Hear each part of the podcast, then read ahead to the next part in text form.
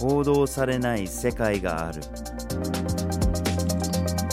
グローバルニュースビュー GNV ポッドキャストへ。ようこそ。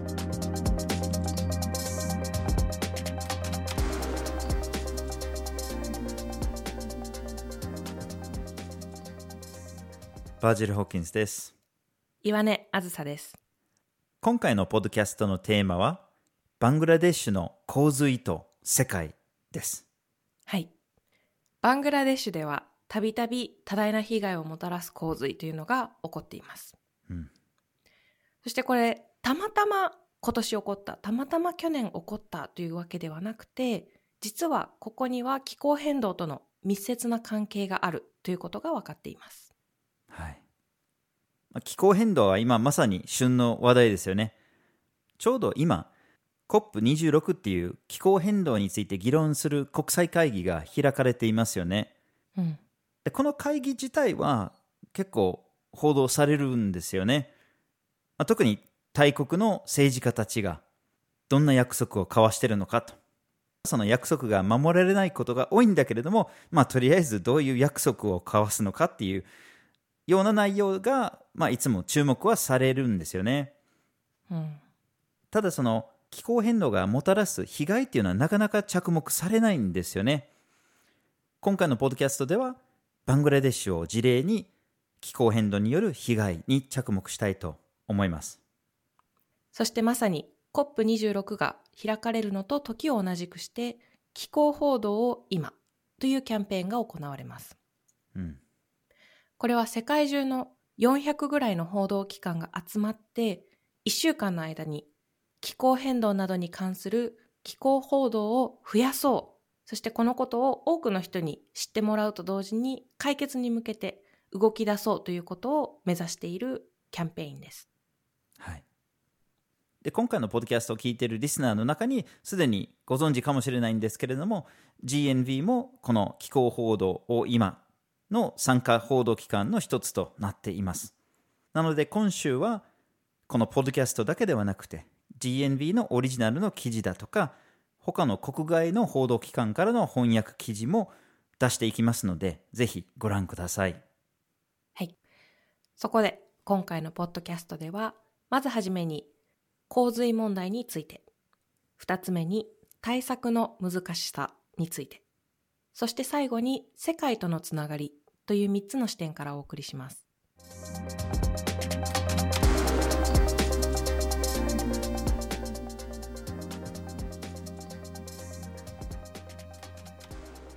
ではまずはじめに洪水問題について見ていきましょう。はい。まあ、冒頭にも言いましたように、バングラデシュでは洪水が多く発生するんですけれども、特に7月から9月あたりの雨季の時に多く発生するんですけれども、まあ、どうやら今年はその被害はそこまで大きくなかったみたいですね。しかし去年の2020年は非常に大きな被害をもたらしました。うん。まず5月に巨大サイクロンが発生しました。サイクロンっていうのは、まあ、台風と同じようなものなんだけれども、まあ、発生場所が違うだけでというふうに考えてもらったらいいと思うんですけれども、うんまずその巨大サイクロンが発生しました。で、その3ヶ月後の8月に大雨によって大規模な洪水と浸水が発生しました。はい。これが記録的な被害をもたらしたんですよね。うん。なんと国土の3分の2が浸水したということなので、うんちょっとかなりの規模だったということがここからもわかります。すごいですよね。うん。うん。さらに540万人もの人が被災をしました。うん。実はこれバングラデシュだけではなくて同じ時期隣のインドでも洪水浸水の被害が起こっていてインドではこの倍以上の人が被災をしたというふうにも言われていますうん。やはりこれだけ大規模な浸水が起こるとそれに付随した様々な問題も起こっていますうん。まず一つは人命ですよね、うんこの洪水によって命を落とされた方もいますし怪我やまた洪水の後に発生する感染症によって病気にかかるというようなことも起こっていますうん。さらに家屋への被害も甚大でした。多くの人が家を失う状況に陥ったり、さらにバングラデシュは農業が盛んなんですけども、農地が被害を受けたり、農作物が被害を受ける。それによって国の経済自体が被害を受けるというようなことも起こっています。はい。で、これほどの規模の洪水っていうのは、20年に一度発生すると言われていましたが、この20年でなんとすでに5回目ですよね。これほどの規模のものが発生しているのが。うん。しかしこれだけ大きな、その国土の3分の2に浸水をもたらすこれほどの大きな洪水なのに、ひょっとしたらリスナーの皆さんで知らない人が多いのかもしれないんですね。だって日本でほとんど報道されてないんですよね。まあ、調査してみたところ、朝日新聞は一つの短い記事を掲載したんですけれども、読売新聞、毎日新聞、一切触れてなかったんですね。で、それもあって、GNV が毎年発表している潜んだ世界の重大ニュースのランキングで4位に登場してます。はい。これだけ多くの洪水がバングラデシュで起こっているということなんですけども、実はバングラデシュはもともと洪水が発生しやすい地域ではあります。うん。というのも国土の中に三大河川とも言われる大きな川が通っています。一つがガンジス川、もう一つがブラーマプトラ川、そしてメグナ川という三つの大きな河川が通っていて、これだけでもすでに洪水が起こりやすい地域なんだろうなということが予測できます。うんうんさらに世界最大のデルタ地域、サンカクス地域でもあります。うんそしてなんと国土の3分の2が海抜5メートル以下に位置しているんですね。うんこういったこともあって、やはり大雨が降ると浸水しやすいというような条件が揃ってしまっています。これ首都のダッカでも海抜が8メートルぐらいしかないんですよね。うん低いですね。うん。しかし洪水が発生しやすいって言っても明らかにその頻度が増えてるというか大きさが悪化してるっていうか状況が変わりつつあるんですよねなので元から川が多いとかデルタが大きいとか海抜が低いとかってだけでは説明がつかないんですよねうん。でこの洪水が悪化してる背景にどんな原因があるかって言ったら、まあ、まず国内で見てみましょうはい。一つ挙げられるのは森林伐採ですね。やっぱりバングラデシュで、まあ、人口が増えてきてるっていうのもありますし開発も進んでるっていうのもあって多くの木が切られてでそれによってやっぱり土壌が侵食しちゃったり洪水が発生しやすくなってるっていう側面はありますよね。うん。で同時に人口の増加に伴って都市化っていうのも進んでますねたくさんの人が都市に集まってで例えばその排水がそこに追いついてなくてまた市内とかでも洪水が発生しやすいっていうような問題もあったりしますよねうん。でもう一つはダム建設が増えてるっていうのもあるんですけれども、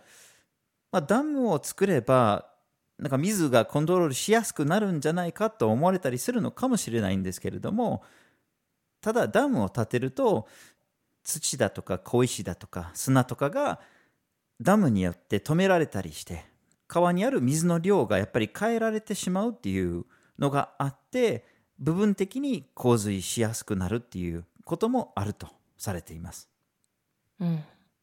とはいえ、こういった大規模な洪水が起こる原因がバングラデシュの国内だけにあるわけではないんですよね。うん、実はバングラデシュの外、世界で起こっている現象というのがこの洪水問題に大きな影響を与えています。うん、ここでやはり何と言っても切り離すことができないのが気候変動の問題です。うん、気候変動によってこれまででは考えられないような極端な気象現象というのが起こるようになってきています。うん、これが異常気象って呼ばれたりもするんですけども、近年ではもうこの異常気象が起こりすぎてて、どこが異常なのかっていうのがわからないぐらいうん、本当に深刻な問題になっています。うん、そこで考えられるのが、例えばサイクロンの発生が頻発したり、さらにはこれまでにないような巨大なサイクロン、巨大な台風が発生するということ。うんそれによって、これまでに経験したことがないような大雨が局地的に降り注いだり、そういったことが起こるようになっています。うんさらに世界全体で気温が上昇しているということが問題になっているんですけども、これも洪水問題に大きな影響を与えています。うんというのも、バングラデシュを流れる川の多くは元をたどると、その水がヒマラヤ山脈の雪が溶けることによって発生している水です。世界全体で気温が上昇していくと、この雪解けというのが急速に進んだり、これまで以上に進むということが起こり、国内を流れる川の水の量が増えているという問題も起こっています。うんさらに海面上昇が起これば、これだけ海抜の低い国ですので、その分影響を受けやすくなるということも容易に想像がつきます。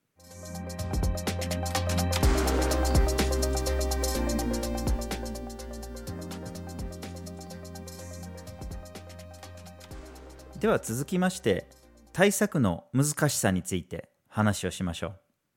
はい。バングラデシュでの洪水。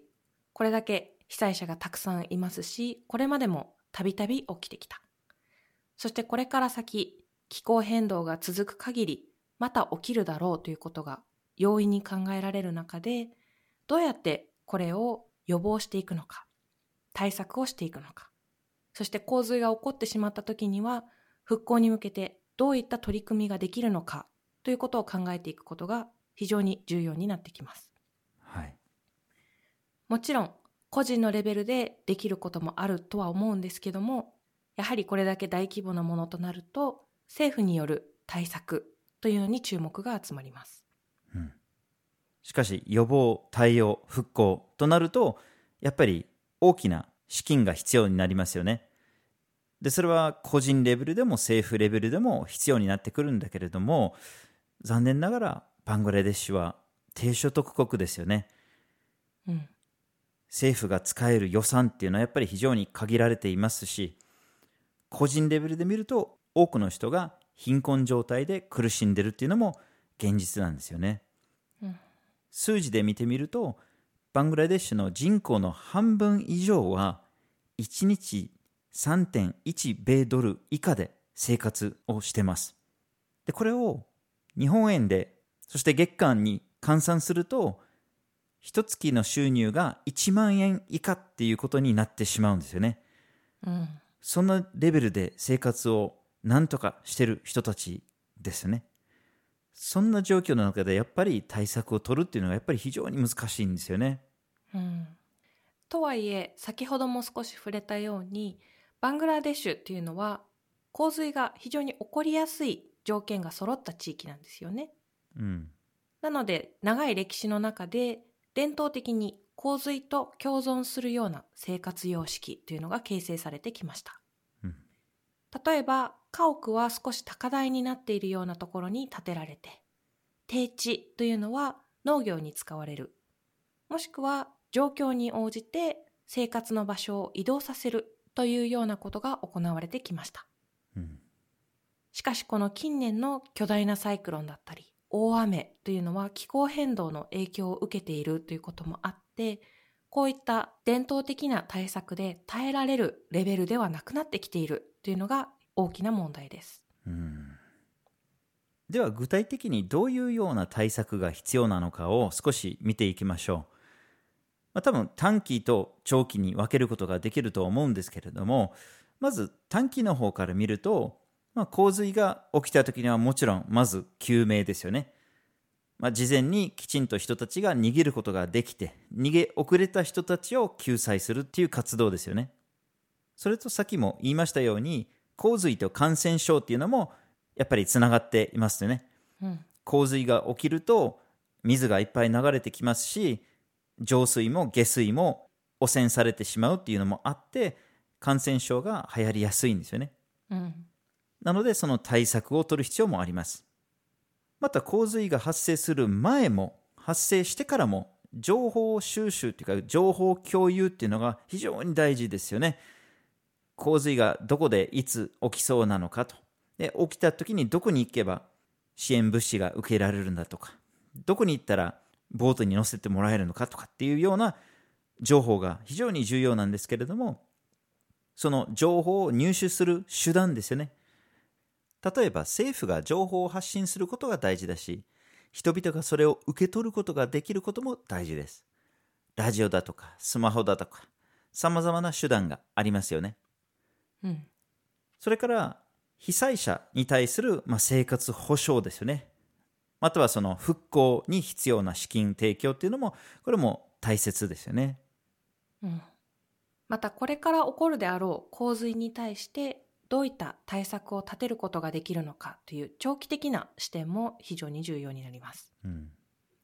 ここでは2つの長期的な視点を挙げてみたいんですけどもまず1つが洪水を緩和するということそして2つ目が洪水に適応するということが考えられます。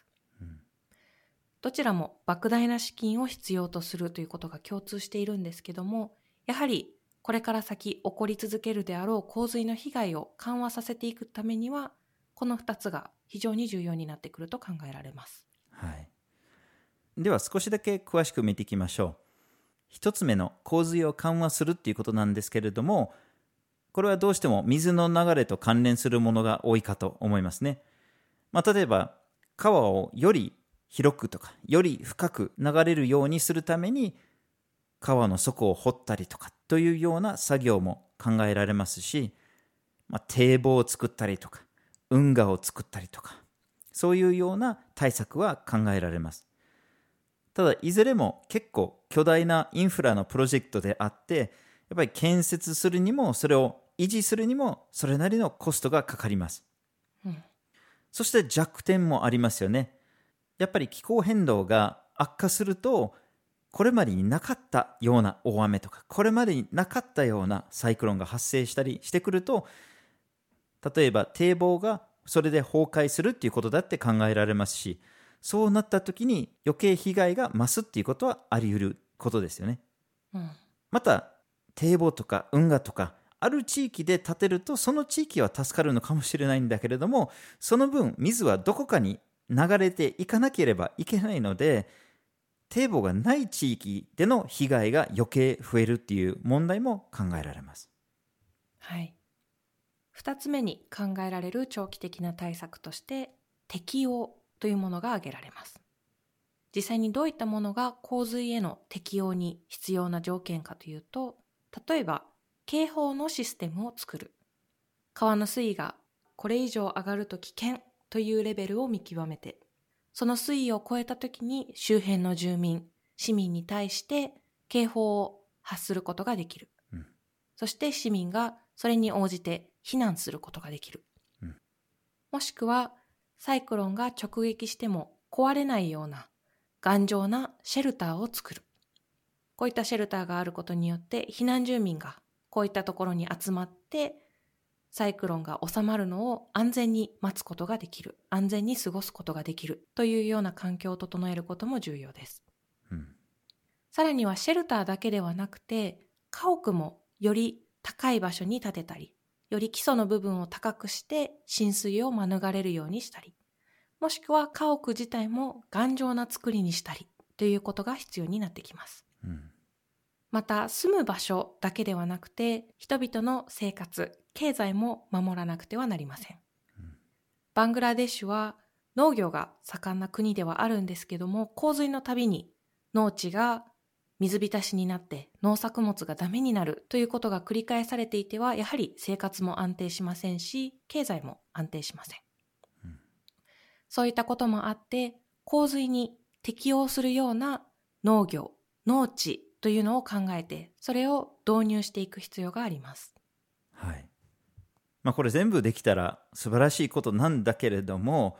やっぱり資金問題がどうしてもそこで発生してきますね。うん、で、また2019年と2020年の状況っていうのはまた違うわけですよね。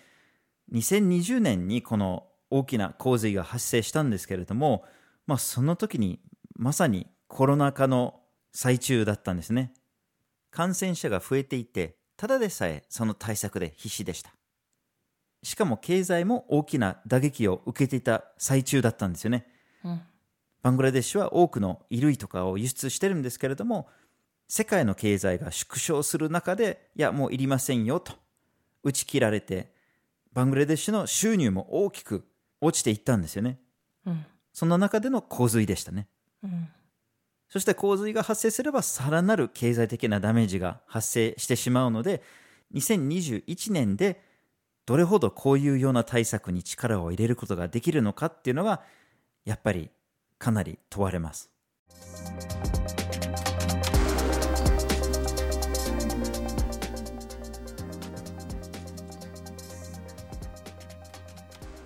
では最後に、世界とのつながりについて見ていきましょはい何度も言ってますようにバングラデシュは元から洪水が起こりやすい国ではありますしかし近年悪化しているのも間違いないですねう。うん。悪化している原因の背景にはバングラデシュ国内のことだけではなくて世界の他国による行動も関連していますうん。そしてやがてその原因を作っているのが外とつながるだけではなくてその洪水の結果も国外にも出るっていうのも目に見えていますうん。この関係にもやっぱり着目しないといけないと思いますはい。ここでは、バングラデシュの洪水と世界のつながりについて3つの視点を紹介したいと思います。うん1つ目が洪水が悪化している原因。2つ目が対策資金の不足。そして3つ目に難民という3つの視点を見ていきましょはい。まず一つ目に洪水が悪化している原因っていうことなんですけれども、これは明らかに気候変動と関連しています。う。うん。で、気候変動の背景には温室効果ガスの排出があるんですが、この温室効果ガスの排出も気候変動の現象も国境を知らないんですよね。世界のどこかで発生すれば、それが地球全体に響くっていう仕組みになってますよね。そして過去のポッドキャストでも GNV のサイトにある記事にも過去に触れてきたように皮肉なことに気候変動の原因を作っている国とその被害を受けている国っていうのが違うんですよね。うん。温室効果ガスを大量に排出してきた国のところには資金もあって気候変動の被害に対する対策はある程度取れているんだけれどもこれまで全然温室効果ガスを排出してこなかった国ではその被害をもろに受けてそしてそれに対応するような資金もないというような現象が起きていますこのことを気候アパルトヘイトとも呼ばれていますうん。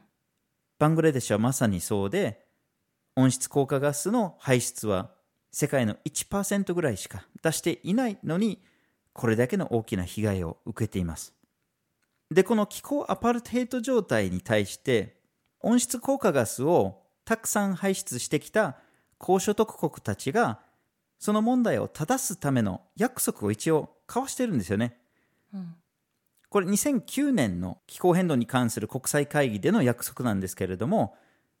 2020年までに気候変動の被害を受けやすい国々に対して合計1000億米ドルを毎年払い続けましょうとその対策のために資金を出しましょうという約束をしたんですよね。うん。でこれはまあ援助っていうふうに片付けられることが多いんですけれどもちょっとニュアンスが違いますよねどちらかっていうと責任を取ってもらうっていうか損害賠償っていうかそういうような意味合いが強いかと思いますうん。しかし2020年がやってきましたねはい。果たせてないんですよね2020年には明らかに1000億米ドルの資金に達していないっていうのも分かってますしその中に集まってるとされてるお金でもローンが多いという現象もあっていや結局返さなきゃいけないってなるとそれはちょっと話が違うんじゃないかっていうふうに言えたりすると思いますはい。そしてバングラデシュの洪水と世界のつながりの2つ目に挙げられる対策資金の不不足なんですけども、これ先ほども少し触れたように、バングラデシュというのが非常に深刻な貧困に直面している国でもあります。うんだから資金が足りないと言ってしまえばそれはもうそうなんですけども。ではなぜバングラデシュがここまで貧困状態にあるのかということを紐解いていく必要があります、うん。ここで重要なキーワードとなってくるのがアンフェアトレードもしくはアンフェアレイバーというものです。うん。これまで GNB の記事やこのポッドキャストでも何度もこのことについて触れているので、もう耳にタコだよというリスナーの方もいるかもしれません。だけど、しつこくこれを説明していくと、アンフェアレイバー、アンフェアトレードというのは、不正に安い労働力を酷使したり、もしくは輸出の過程で不正に安く買ったり、不正に関税をかけさせなかったり、そういった圧力をかけるようなことが含まれてきます。うん例えば、最低賃金が生活できるようなレベルではない状況に設定されていたり、もしくは最低賃金は生活できるレベルにあるんだけども、実際働いてみると最低賃金以下で労働をさせられていたり、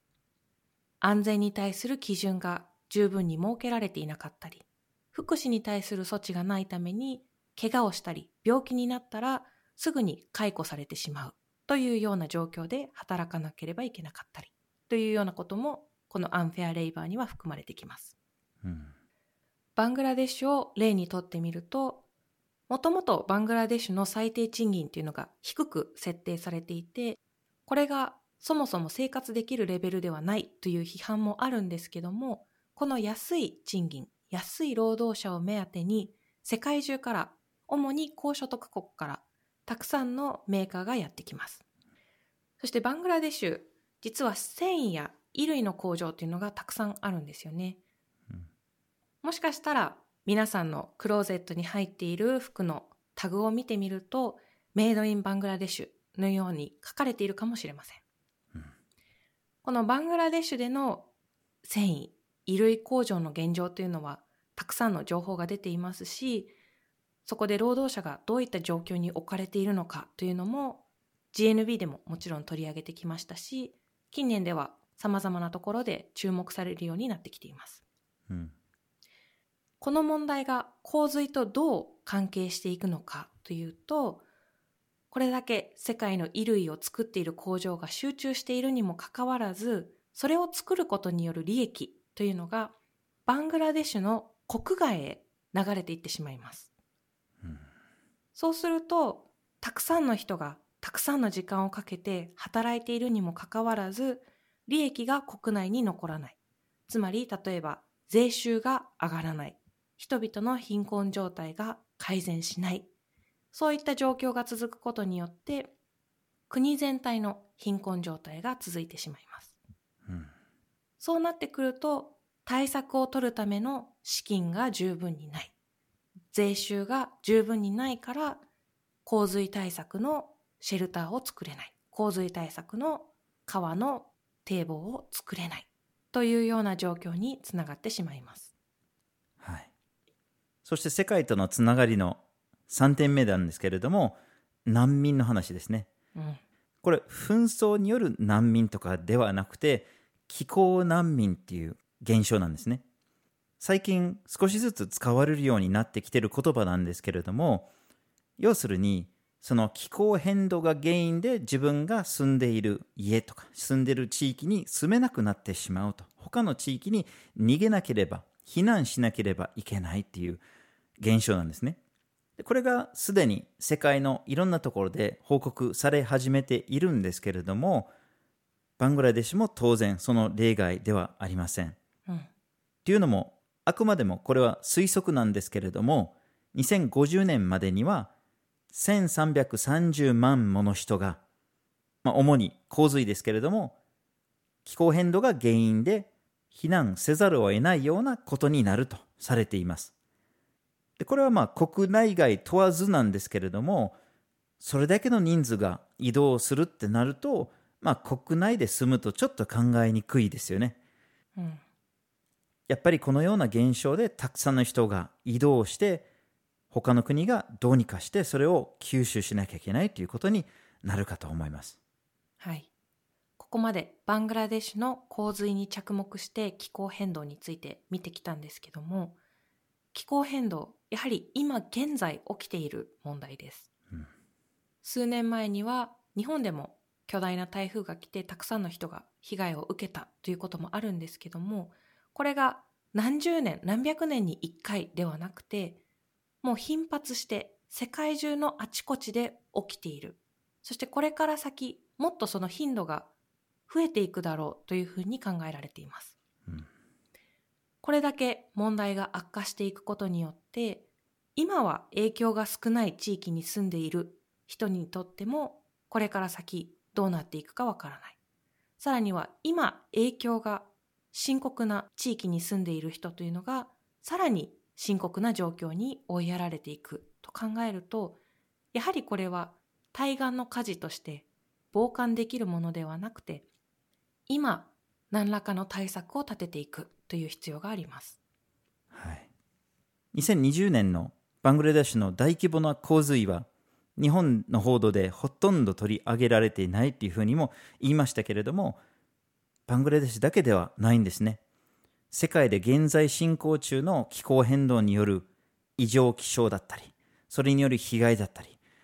やっぱりほとんど取り上げられていないというのも現実ですよね。どうしても日本の報道は日本で起きていることに着目をして外をあんまり見ようとしないっていう問題も大きいですよね。しかし自分の足元に被害が来るのを待つのでは遅いんですよね。もうそうなったらもう手遅れですね。やっぱりこれは国境を知らない問題。グローバルな問題。グローバルの問題はグローバルに対応していかなければいけない。その原因を作ってきた国だとなおさらですよね。うん。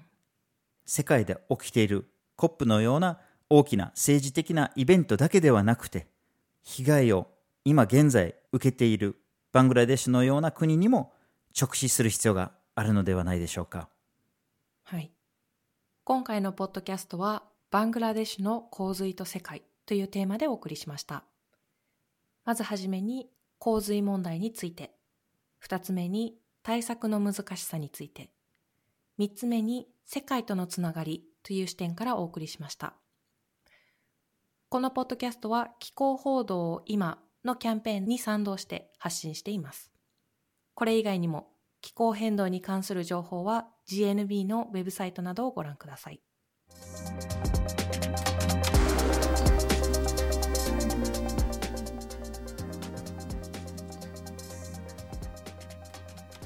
GNV は毎週木曜日19時に新しい記事をアップしています。火曜日と土曜日には一枚ワールドもアップしています。Twitter、Facebook、Instagram でも発信しています。ポッドキャストは毎月第1、第3月曜日に発信します。ぜひフォローしてください。次回もお楽しみに。